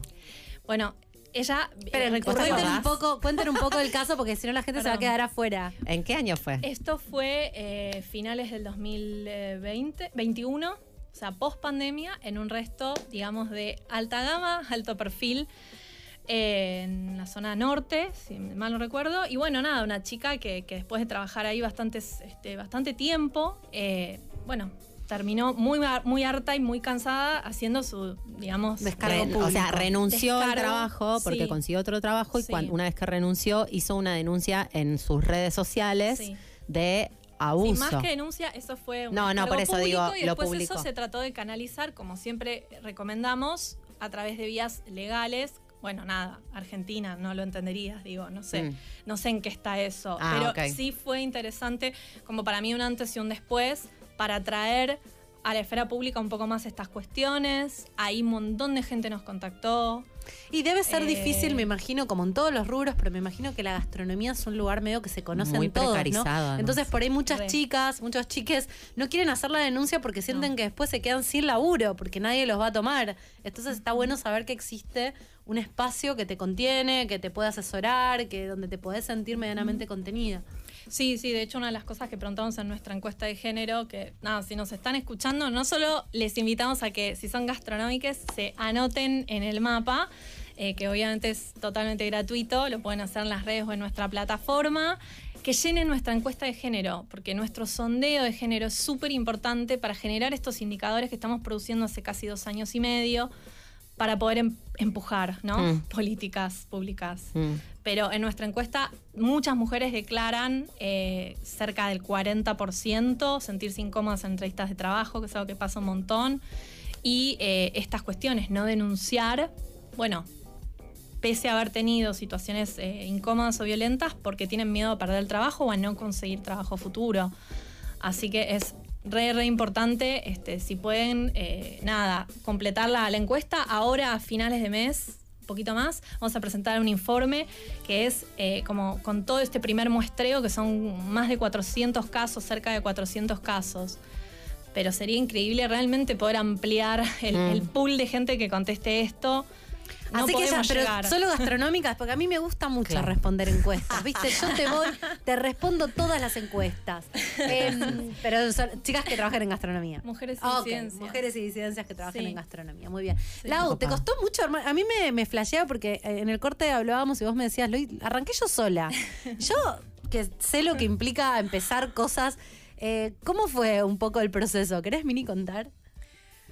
Fue- es, es, es mi labor de amor, yo siempre digo, porque bueno, yo soy periodista, productora, otras cosas este, por aparte, pero bueno, supongo que, que- que nada, me llamaba mucho la atención esto que sucedía y, y a veces uno le da bronca, ¿viste? Cuando, cuando ve que esto, ¿no? Que hay eh, problemáticas invisibilizadas, mujeres talentosísimas que, nada, no sé, surgi- surgió un poco con es- esa garra que... que Porque vos no sos gastronómica, no, no. No. Ok, perfecto. No, no soy gastronómica, eh, pero bueno, aprecio esto que ustedes decían, ¿no? Como la, no sé, la belleza, el placer, la, todo lo hermoso que, que te da la gastronomía y que te da compartir esa situación social que es comer o, o beber con, con alguien o solo. O, eh, pero sí, no, el primer año fue duro, éramos dos, la diseñadora y yo. Mermolteo, que le mando un beso enorme, de Feroz eh, Visual Studio, que es la que hizo todo el diseño de base, el mapa y Mm. hizo logotipo y demás. Y después, nada, se fue armando una red re linda. Eh, acá en Argentina somos un equipo de unas 20 y Wow. pico. Un montón. Más las embajadoras provinciales, eh, en algunos de los puntos que escribí. Y, Y aparte son una ONG, o sea, tienen Sí. figura ya de ONG. sí, sí, desde el 2020, eh, sí. Qué sí. bueno. Y los equipos en otros países, pero bueno, sí, no, es, es alto laburo y sobre todo es mucho laburo eh, de realmente de las chicas, o sea, realmente de, de las voluntarias y de todas las que me acompañan en la locura esta que es el mapita. Mm. Qué bueno. Como Bueno, parece ser un rubro de, de mucha dificultad de abrirse camino también, ¿no? Como que es un rubro que viene de, de, de formas re mm, anacrónicas. Pienso en el maltrato, en gen- o sea, porque, eh, no sé, el arquetipo del chef, te imaginas un gritón maltratador directamente, ¿no? Es que es medio militar la es cocina. medio militar, Sí. entonces siento que ahí el- la energía femenina, el contacto con las necesidades, no sé, que estoy cansada y me duele la mano, o que estoy embarazada, o no, como Absolutamente. a mí me flasheó cuando escuché hoy el episodio, escuché una parte del episodio de- del podcast que se llama Comanda, eh, de Manu Donet, Manu que estuvo embarazada. ¿viste? que decía, bueno, Manu sí, fue madre, pero además ella tiene su propio local, su propio restaurante, y ella decía como, empecé a entender, en, en su historia decía, empecé a entender que yo laburaba en, un lugar donde hacía pizzas con harina de mierda y yo empecé a conectar la información de que yo le estaba dando de comer a la gente. Eh, como que conectó con la responsabilidad y con lo que implica, ¿no? El rubro gastronómico, porque no es solamente un buen momento. Digo, mm, hay algo de la responsabilidad de, de la bromatología, pienso yo, ¿no? Como de, de, de dónde vienen los ingredientes que usás, ¿no? De la conciencia que le aplicas a ese trabajo, que es re importante. Y eso siento que es más como un mundo de la conciencia del femenino que del masculino productivo, ¿no? Como que... No en términos de género, No en términos de género, energéticos. energéticos, Sí, sí, ¿no? sí. Como que está buenísimo también que empiece a haber algo de, de, una de un equilibrio diferente en relación a de qué se trata tener un restaurante, ¿no? Sí, es que yo creo que esa, esa visión de integrar más, eh, yo no la asociaría, o sea, entiendo desde dónde lo decís, no la asociaría solamente con, con el género femenino, No. pero sin dudas que es algo más contemporáneo, Mm. es algo de las nuevas generaciones que creo que está buenísimo que está pasando ahora. El desafío y el desafío que el mapa viene a plantear a traer sobre la mesa es que no disociemos del humano. Todo bien con la sustentabilidad ambiental, Mm. con empezar a pensar en esto. Viste, ahora tenés locales que es espectacular, que consumí local, que la huella de carbono, Que la energía. friendly. Chicos, que, que bici friendly, que todo bárbaro. Y a mí me encanta eso y me encanta ver eso. Y hay, como Donet, un montón de otros lugares que están en esa movida. Ahora, si tenés a la gente mal paga, Sí. precarizada, Laburando mil horas. como el Mm. ¿me entendés? Mm. O que no puede crecer profesionalmente, o que no es un equipo diverso, o que una persona eh, no se siente bien ahí con quién es. Digo, Mm. también es, es esto, ¿no? Es reconocer que, hola. Qué importante igual Sí. saber cuáles son esos lugares que, la- que lo están haciendo bien Mm. para que uno consumidor pueda decir, che, viste como a veces que te compras ropa y decís, me quiero comprar ropa en esta gente que sé que le paga bien a sus a la, a- la costurera, no sé, que, que aportan valor, qué bueno poder saber eh, los lugares gastronómicos donde eso también está pasando y poder elegir y decir, che, entre este lugar y este lugar voy a este que, que sé que es diverso, que sé que no negrea a sus empleados, que sé Clave, clave Sí. lo que decís y para eso es el, el proyecto incipiente de la app, porque ahora sí buscamos que sea mobile, así que si nos están escuchando y quieren... Hoy estamos, hoy estamos invocando a los que desarrollan aplicaciones. Eh, no, es que es la que, es la que va. Es Mm. la que va y es la que viene, porque el, el- el voto del consumidor es un voto político. Eh, real, político en un sentido piola de la Mm. política, no partidario. De Sí, sí, yo de poder voy decidir. a aportar, eh, digamos, a esta unidad productiva, creativa, lo que sea, porque me copa lo que hacen y porque también promueve estas estos otros factores que nosotros decimos de sustentabilidad o sos- sostenibilidad humana con perspectiva de género Claro. y que vos puedas saber. Porque aparte la gente está fijándose en esas Re. cuestiones, no es que no. Falta un poquitito más, una vueltita de tuerca más. Bueno, Bueno, buenísimo. Lau, esperamos con ansias entonces en la app y mientras tanto pueden entrar al mapita. Eh, ¿cómo- Es- ¿Dónde te encuentran, Lau? Nos encuentran en arroba mapa de barmaids en todas las redes, Instagram donde más rotan los contenidos y la plataforma www.mapadebarmaids.com.ar, pero les recuerdo que no es solo de barmaids, todas las gastronómicas bienvenidas, barmaids y afines. Muy bien, muchas gracias. Buenísimo, mil gracias por venir. Nos vamos al corte y vamos a escuchar a Jean Nicolas Savage, Let Me Out.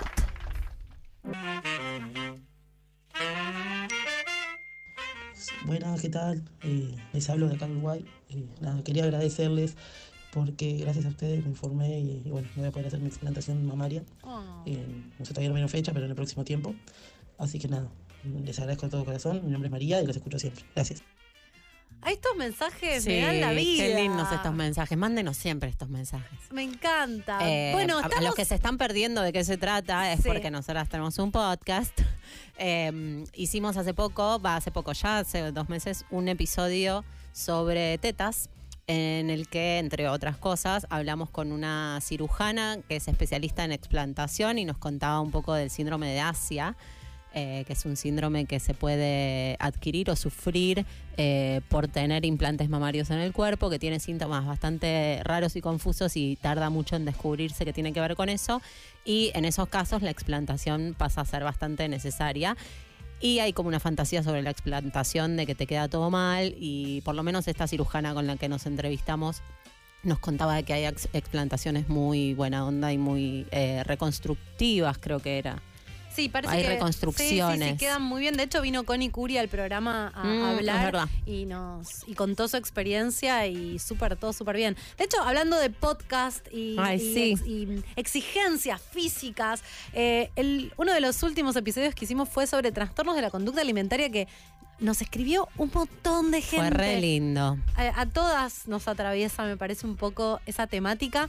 Y esta semana estuvieron bardeando, estuvieron bardeando mucho a la pobre. Usando el cuerpo de una mujer para generar De noticia, que, viejo. chicos, ya fue eso. Wanda estaba en la playa, espléndida, millonaria, y de repente gente bardeándole porque de que tenía celulitis, que la panza. Déjense de joder. Sí, es tremendo. Qué cosa del mal la gente que habla de otros cuerpos. Y ahí se levantó toda una polémica sobre si comer, no comer, porque Wanda les dijo a todas, vayan a comer milanesas, chicas, no pasa nada. Y bueno, No es un tema menor. En, en nuestro episodio del podcast también hablamos con, con una psicóloga profesional.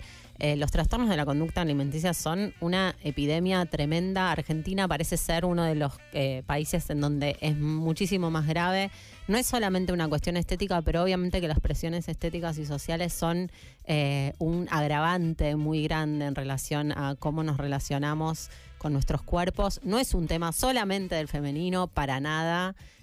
Así que mm, el que o el que o la que le que eh, le interesa el tema o se está haciendo preguntas al respecto puede ir a escuchar nuestro episodio del podcast y dejemos de hablar de los cuerpos ajenos. dejemos de hablar. Ya, ya, güey, ya fue eso. Hablemos de Elon Musk. Hablemos de. lo- Bueno, tengo más noticias de los más, porque por supuesto los más. Nos olvidamos de decir cosas. Él es una fuente inagotable, inagotable. De hecho, hoy hizo un tweet, él está ahí inmerso en sus millones, muy, muy perjudicado, claramente, diciendo que por los millones, Eh, por ¿no? los millones No está- puede ver bien. para, Se tiene que no, correr pero los para mí dólares. ese del- nivel de, millones te perjudica la cabeza. No, obvio, está o sea, cagado. Es el hombre más rico del mundo. Sí. No, es como que para mí es la punta del iceberg las cosas que salen sobre Elon. ¿Decís? Elon debe tener unos eh, cadáveres en el, Vos, le, en el o sea, vos crees que todo esto son carpetazos reales, no le están inventando No, quilombos. yo, él decía, mira, ahí está, Elon decía que la, el- el- la cantidad de atención The amount of attention, la cantidad de atención sobre mí se ha convertido en una supernova, o sea, gigante, lo cual apesta, sucks. Y dice, desafortunadamente, incluso los artículos triviales sobre mí generan muchos clics. Está muy mal, Elon. Hace dos monetiza, días... monetiza los clics. Hace dos, igual él, obviamente, que hace todo Sí. para que esto pase, pues está colgado al, al Twitter como un Le señor divierte. viejo que está ahí, ta, ta, ta, ta, ta, tirando cosas.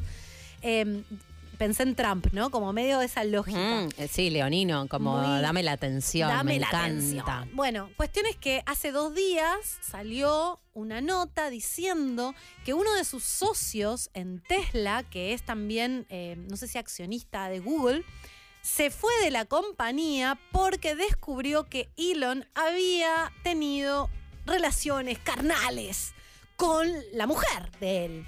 O sea que Elon había sido... eh, Me gusta que le digas Elon. Elon. Elon había tenido sexo con la mujer de uno de sus mejores amigos. Y Elon salió a desmentirlo. Dijo, basta, gente, no. Dale, Elon. Yo a Alice la vi tres veces en mi vida, todas unas circunstancias Qué muy paja. normales. Eh, Pirulo, el amigo, que no sé cómo se llama, es mi amigo. No pasa nada. De hecho, dijo Elon, hace meses que no tengo sexo. Entonces, le creemos Miles, miles de años. miles de años. Porque Elon Pobre viene del Elon. principio de los tiempos. Claro. Se sabe. Pobre es un Elon, reptiliano. Que no, no coge. Debe ser verdad, pobre. Debe ser re difícil. Elon Dillon. Elon. o sea que, pobrecito Elon, tengamos. Dejémoslo en paz. Yo le voy a decir Elon, ahora sí, es sí, sí, Elon. me encanta. Elon, dejémoslo en paz un poquito, que parece que está muy angustiado, que todos sus millones no Sí. pueden. No, a mí me agota pensar en ese ser. A, a veces pienso esto, esas personas se levantan a la mañana a ver en el teléfono y decís, uy, ¿qué, qué me depara el día? ¿Entendés? Y tiene que salir a responder esto. A mí me pasa lo mismo comunicados y soy bastante oficiales. más pobre. No sé, yo querría tener No, un boluda, qué poquito. paja. Qué paja. Esas vidas tan, tan interpeladas a nivel público me da una paja tremenda. Pobre, boluda. el problema es la fama. Eh, la- no sé si la, sí, la fama, sí. Que, y además que él está tan metido. Él está ahí tuiteando el boludo. Ah, a él le encanta. Retirate, huevón. Pero ya no se puede retirar. Si ya tiene toda la plata del mundo, ¿qué te queda? No, pero que se retire de esa dimensión. Pero esa dimensión es lo que le da vida. Eso es triste. Y pensá que debe estar re solo. En ese nivel, nadie te quiere por lo que sos. Todo el mundo te quiere porque sos ese personaje del hombre más rico del mundo. No quiero tirarla de Fievel, pero debe sentirse muy solo, Elon. ¿o no? ¿Querés ir a hacerle compañía? Preguntémosle qué necesita. No sé. No, No, sé igual qué- me- Elon, no. ¿qué ne- necesita amor. Nadie le debe dar un abrazo honesto a Elon. ¿Sabes qué triste? Debe es ser re eso? difícil eso. A mí los que me dan abrazos me abrazan por, por mí, no. Porque te quieren. Porque me quieren. Sí. Y Elon no tiene eso. Es muy cierto. Pero bueno, Había vamos, quedado a, otra vamos, a vamos dejar a Elon por un ratito Sí. de lado. Vamos a dejar de Hasta el miércoles que viene, seguro. No, el miércoles que viene vamos a decir Esperen algo más, de sobre Elon. él. Por supuesto que sí. Em, nos que, tenemos una nueva aplicación. Mm. Justo el- Hoy es el día de las hoy es el aplicaciones. día de las aplicaciones. ¿Ese es el sentido de este programa? Sí, sí, sí. sí. Podríamos proponer que en todos los programas hacia el final nos ayuden a decir de qué ¿Cuál trató el programa. Sí, el programa se trató de aplicaciones. Justo ayer subí a Instagram un video donde em, alguien decía, el problema de las aplicaciones de me citas... pareció brillante lo que decía ese ser. Él dijo, el problema de las aplicaciones de citas es que toman a los seres humanos como consumidores de vínculos. Y los seres humanos no somos consumidores de vínculos, somos productores de vínculos Creadores. creadores. Entonces no es que vos elegís a alguien, haces match con alguien, que lo mirás como si fuera un supermercado, como si estuvieras consumiendo, y eso no significa nada, porque en el momento que te conoces con alguien, ahí empieza la cuestión de tener que Vincularte. generar un vínculo, de empezar a ver Entrelazarte con otro. entrelazarte con Uh, otro que es un quilombo, qué se paja, sabe, se sabe, se sabe que es un quilombo. Sí, sologámicos a full. La gente igual está muy preocupada. Él decía, este, este ser del bien, decía, para mí lo que necesitamos es una app que nos ayude a vincularnos, no a encontrar gente. Porque gente, para cogerla encontrás en cualquier lado. Ahora, para poder generar un vínculo es mucho más difícil. La gente de las apps no está pensando en generar apps para vincularnos, No. sino en generar apps Consumidores, básicamente. muy del infierno.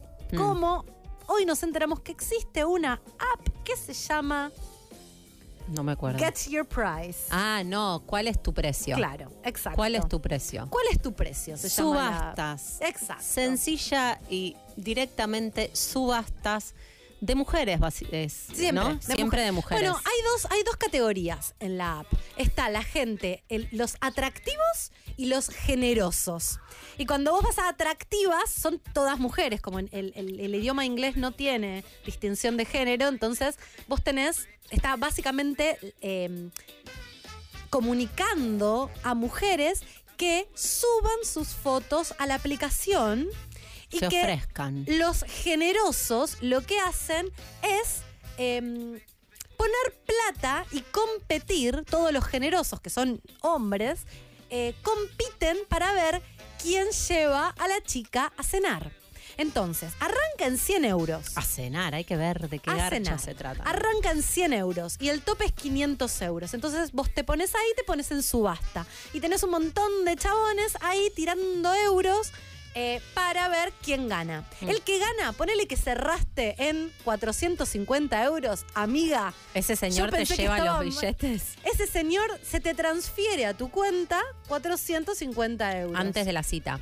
antes de la cita. Mm. Y después arreglás con la persona y la persona te lleva a cenar. Y o sea, vos paga tenés la que cena. aceptar- Y paga la cena. Imagínate que si ya pagó 450 euros para llevarte a cenar, paga también la cena. Eh, vos aceptás igual, obviamente. eh, Vos tenés con- eh, capacidad de consentimiento. por supuesto. O sea, él puede eh, tirar los 450 eh, euros, pero si vos querés que esos 450 euros lleguen a tu tenés que banco, apersonarte. tenés que aceptar la cena. Entonces, ¿cuánto estás aceptando y cuántos por estás en necesidad de dinero, ¿no es cierto? Básicamente la que la que publicaba esto decía que en general y, de- y de- siento que en esta página hacia abajo está publicada la información de que les venden a los generosos la app diciéndoles está lleno de estudiantes. Claro, porque están. eh, en realidad la noticia nos la enteramos de la siguiente manera. Una influencer española dice, me enteré ahí en TikTok un montón de gente hablando de esta app. Había una chica que quería ponerse las gomas y em- empezó en TikTok a decir, ay, ¿cómo hago? ¿Cómo hago para juntar plata para ponerme las tetas? Entonces sale otra chica y le dice, gorda, ¿necesitas plata para ponerte las tetas? Métete en Get Your Price. Esta, esta es la lit Sí, sí, sí, literalmente El, el consejo del mal. Exactamente, le dice metete en Get Your Price. eh, y bueno, subastate. Hay, hay un montón de señores. En general son hombres grandes, dice la, la que creo que es colombiana, la chica Sí. que, que promociona. La recomendadora. La recomendadora le dice, en general son hombres, son hombres grandes, viajeros, le dice. Sí, Algunos claro. son un poco raros. Sí, sí, dijo, son gente bien, pero bueno, algunos un poco raros, ya sabes, como en todos lados. Todo muy Imagínate- normal. Imagínate el nivel de señores del el inframundo Mm. que debe haber en esa aplicación. Señores del inframundo con mucho dinero, eso sí, apuntando a universitarias que el momento donde una es universitaria es un momento de mucha fragilidad porque no tenés plata. No, necesitas. No tenés plata, por ahí no tenés experiencia Criterio. y cierto criterio para darte cuenta de determinadas cosas y por ahí terminás en una cena con un señor con 450 euros en el bolsillo, digamos todo, que hoy por hoy en Argentina es un montón de dinero, pero lo que planteaba esta influencer española que, que- que contaba sobre esta app es que es una forma encubierta de eh, prostitución, básicamente. Que si fuera directamente un sitio en donde eso sucede, una aplicación eh, para la prostitución y donde está claro de qué se trata el intercambio y de los, riesgos están cubiertos y está organizado, bueno, qué sé yo. Pero esto de decirle a una pibita de 20 años que esa es la manera de... es como muy... te deja muy desahuciada para el resto de tu vida. Es como, ¿de qué se trata el mundo, no? Acá, acá veo que en, en En Twitch, Twitch. dice voy, voy yendo. ¿Están como queriendo ir o Bueno, no? nosotras hemos hablado en algún otro episodio, creo que de acá o del podcast, de, de minas que venden fotos de sus pies, sus bombachas hacia, Bombachas hacia Rusia. usadas, sí. Hay formas de hacer dinero.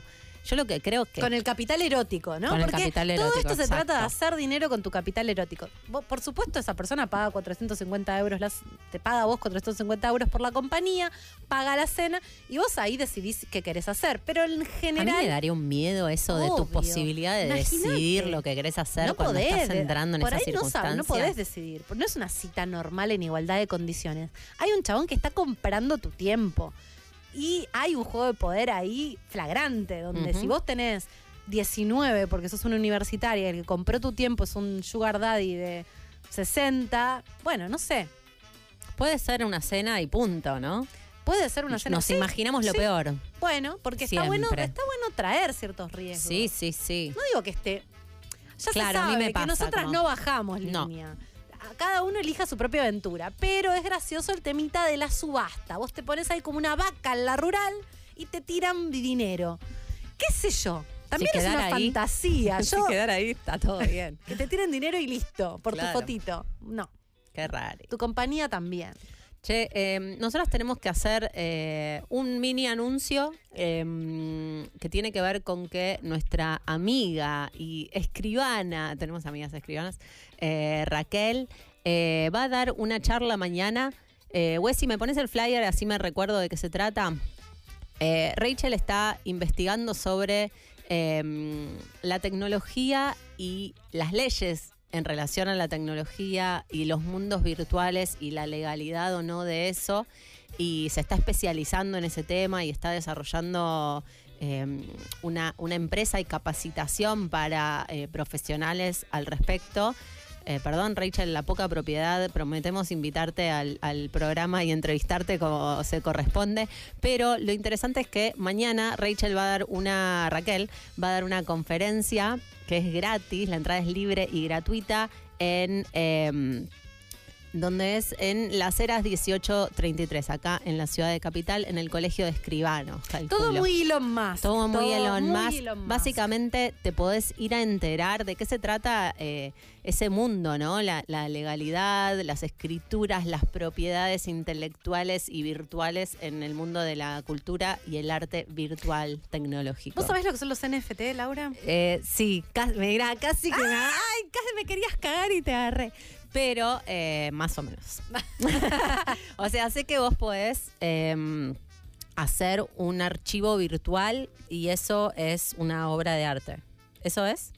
Eh, claro, no- tampoco yo tengo la propiedad Ah. 100%, pero sí, sí, efectivamente hay tokens Arte digitales. Arte, sí, que no termina de ser virtual, sino que vos tenés como la propiedad de algo que eh, ti- está como eh, inscripto de una manera, no sé si se dice inscripto. Hablando sin Hablan- saber. bueno, vayan a la charla de Dios, Rachel. Sí, vamos a hablar. Tendríamos con que ir nosotras, básicamente. Que sepa de NFTs. Me parece muy importante saber Es sobre que eso. mm, yo siento que Rachel te puede ayudar a no caerte del mapa. Si estás en esos mundos en donde la propiedad intelectual te compete, por ahí está bueno enterarte de cómo te tenés que empezar a proteger. También tenía algo que ver con la seguridad en relación a eh, la información que estamos compartiendo en redes, la información que está en redes de uno mismo y demás. Creo que había algo del, del tema de la Qué seguridad también. miedo, qué miedo las cosas que uno ha De las estafas O sea, digitales. yo agradezco al cielo que mi etapa más furiosa adolescente no había redes sociales y Totalmente. no podíamos compartir tantas tus fotos cosas. que son que están que Las no están fotos- digitalizadas menos mal Todas las fotos que yo me he sacado, no, no, gracias al cielo eh, nací en una época más analógica, porque la verdad que ahora las nuevas generaciones eh, tienen un problema con eso. ¿De qué te reís? de un hate que no voy a levantar No vamos a bueno, levantar y lo hate. otro que tenemos que decir es que em, les tiramos un teaser hace dos programas, pero ahora ya es un hecho, es una realidad. Están a la venta las entradas para eh, nuestro episodio en vivo que vamos a hacer en el Conex el 18 de agosto, que es viernes, jueves, Jueves. jueves 18 de agosto. eh, a las 19.30 vamos a. No es, el, no es el show que hacemos a fin de año, es un episodio del podcast eh, grabado con ustedes, adelante suyo, eh, con su contribución y su presencia. Pueden venir a vernos, a hacer eso que, que hacemos. y compartir un rato. Las entradas son súper, súper accesibles porque nos dan ganas de que venga mucha gente.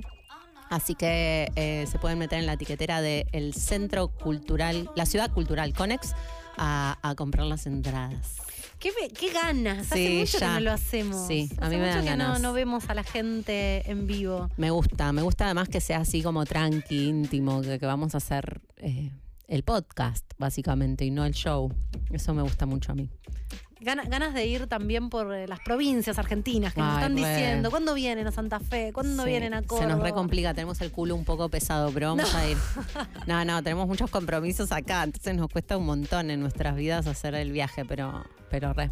Bueno, se va acercando el final de este hermoso programa. Nos estamos yendo. Un programa que se trató sobre los vínculos, las nuevas, las Las nuevas aplicaciones formas de vinculares. vincularse. Aplicaciones, tecnología, vínculos, sexo, embriones, esperma, Elon Musk, por supuesto. Todo eso y mucho más en el Conchaverso.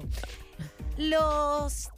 Nos los pueden ver, nos pueden, nos pueden eh, el, el mundo conchaverso lo pueden ver en eh, Twi- nos pueden seguir en Twitter para todas las noticias. Esto lo hace Dalia por algo, porque ahora no sé ni qué tengo Este que programa decir. queda boludo. subido en Queda el YouTube, de. Concha Podcast y eh, nos pueden Seguir escuchar en Twitter. también en Spotify. Perfecto. Nos vamos a despedir hasta la semana que viene. Para todas las que preguntaban, Dalia vuelve la semana que viene. Las los dejamos finalmente para todos los que preguntan con Luquita Rodríguez y todos los chicos que hacen Paren la Mano. Y nos vamos con este tema bailable, espectacular, que no me pude sacar en toda la semana de la cabeza, con Harry Styles As It Was. Amo a Harry. Mal. Harry, we wanna say goodnight to you.